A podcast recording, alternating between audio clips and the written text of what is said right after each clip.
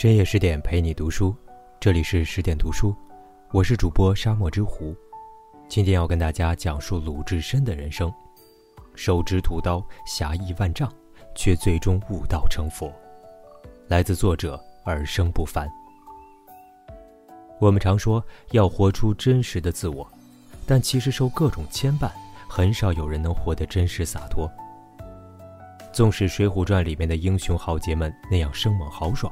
也都有各自的情不得已，但在一百零八将里，有一个人活出了本真，他通透旷达。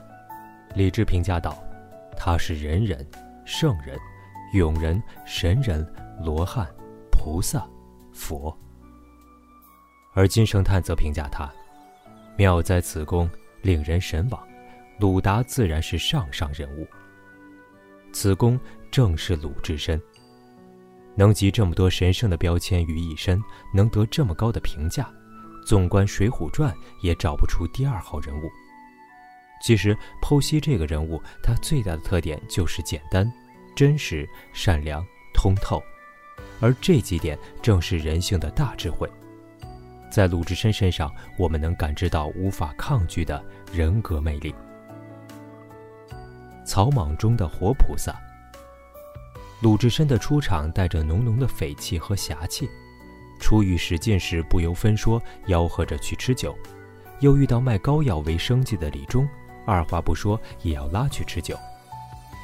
当闻听李忠表示卖完再赶来时，鲁智深极其不耐烦地骂道：“这厮们夹着屁眼散开，不去的洒家便打。”一出场就这样，正如一个初次见面的陌生人，又暴躁又热情。让人吊着一口气，却又心甘情愿地听从。然而暴躁归暴躁，却有章法。他并没有仗着一股子横劲儿欺行霸市，对茶官不忘说：“茶钱洒家自还你。”对酒保也是：“但有只顾卖来，一发算钱还你。”而酒保的一番话，让我们对鲁智深的人品了然于胸。提辖只顾自去，但吃不防。只怕踢下不来射。一方是自觉讲诚信，另一方是满满的信任。短短几句话，匪气中一股正义之气冲了上来，有原则的硬汉形象隐约出现。然而，硬汉之硬不在于只是耍耍嘴皮子。当他遇到一老一少的苦搭档被镇关西迫害时，鲁智深火冒三丈，侠士的气节顿生。要知道，这父女二人与自己毫无瓜葛，他却独独在三人中挺身而出。人生最难得的就是不带功利性的仗义，这才是真正的男子汉大丈夫。其实，从两次跟茶官和酒保的对话来看，这个豪爽热情的莽汉手头并无多少积蓄，然而面对比他更弱的父女俩时，他果断慷慨解囊。不仅如此，还借史进和李忠的银两一起资助父女俩。接下来的事情更是让人肃然起敬。鲁智深憋了一夜的气后，于第二日真的找上门去痛打镇关西。平时看似凶神恶煞、风风火火，但是遇到不平事，他坚决不会袖手旁观。对于鲁智深来说，眼里容不得沙子，维持正义的方式只有武力。因此，盛怒之下，三拳结果了郑屠夫性命。一面之缘况且如此，更何况在那么多出生入死的弟兄们中间呢？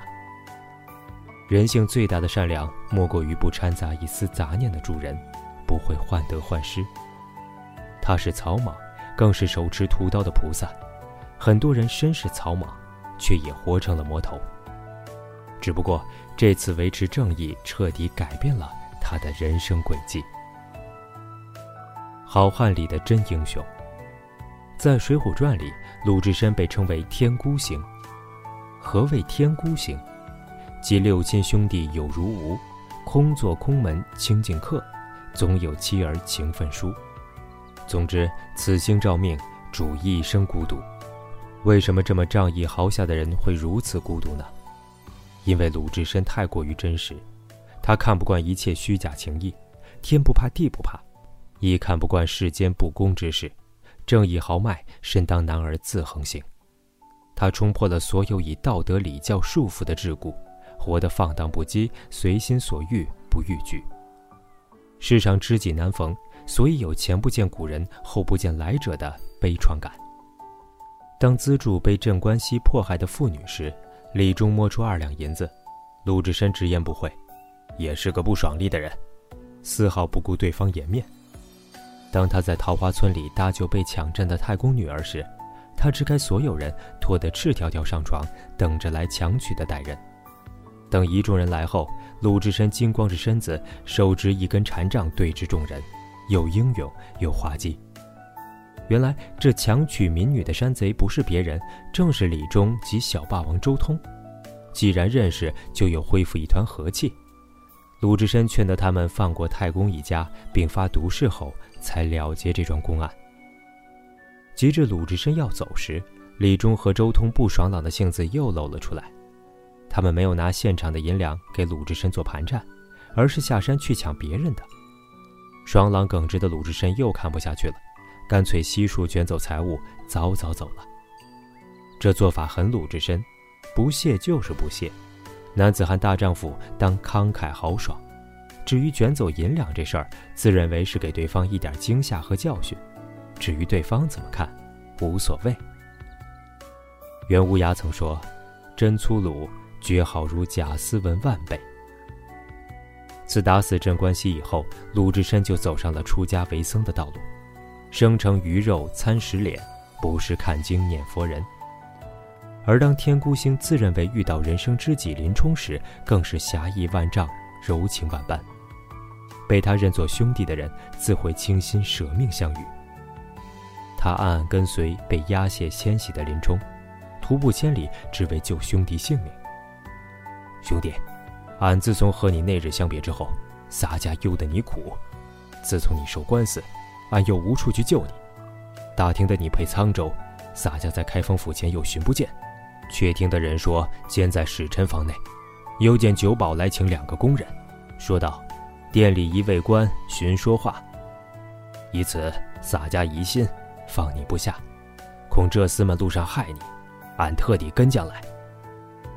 这番话能让林冲动容，更能让书本外的我们动容。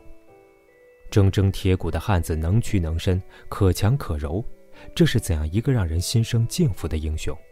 又是怎样一种畅快淋漓的人生啊！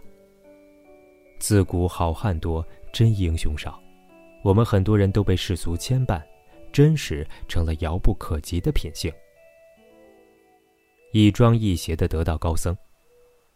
遇酒便吃，遇事便做，遇弱便服，遇强便打。这是鲁智深的名言，从提辖到为僧，从未变过。对于一个僧人来说，不严守清规戒律，不吃斋念佛，这恐怕也是个假僧了。但是这些礼法通通被鲁智深推翻，照样不耽误他得道成佛。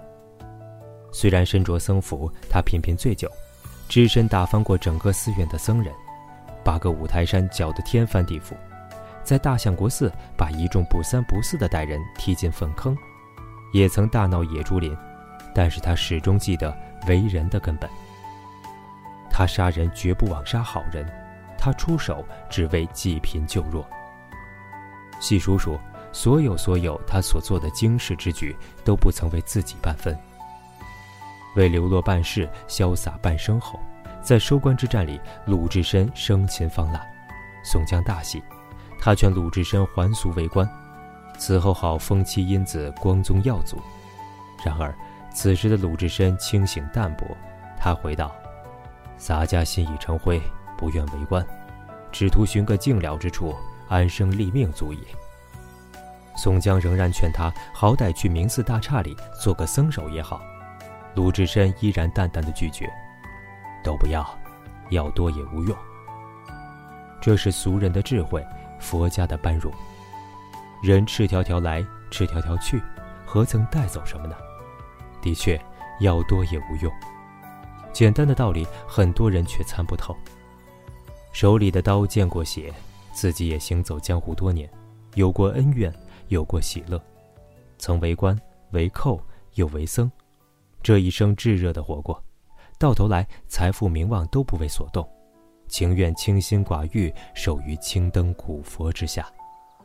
这正是佛性，清净无为，看破自在放下，一切都如过眼云烟。所以在钱塘江听潮后，鲁智深大彻大悟：逢下而勤，遇捺而直，听潮而圆，见信而寂。是的，听潮为信，何该圆寂了？于是，彻悟后的鲁智深坦坦然接受佛的度化，也留下了几句通透如一的寄语：“平生不修善果，只爱杀人放火，忽地顿开金绳。”这里扯断玉锁，嘿，钱塘江上潮信来，今日方知我是我。最终在杭州六合寺悟道成佛，作画而终。这样一个在俗世行走多年、满身都是江湖气息的人，之所以能悟道成佛，莫不应了《金刚经》里的那句：“无所从来，亦无所去，故名如来。”纵观鲁达、鲁智深的一生，都可以被他的名字所概括：达者旷达豪放，智深者慧根深重，智慧无边。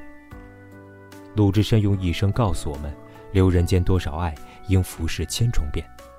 这个爱是善良，是真实，是豁达，是热情。唯有活出最本真的自己，红尘里才不会迷失自我。纵使情深至念天地之悠悠。独怆然而涕下，也好过敷衍色泽一生。用力活，用最酣畅淋漓的方式，对自己无愧于心，了了分明；对外物，物来则应，物去不留。如此，方不负此生。好了，这就是今天的十点读书。更多美文，请继续关注十点读书，也欢迎把我们推荐给你的朋友和家人。一起在阅读里成为更好的自己。我是主播沙漠之狐，我们下期见。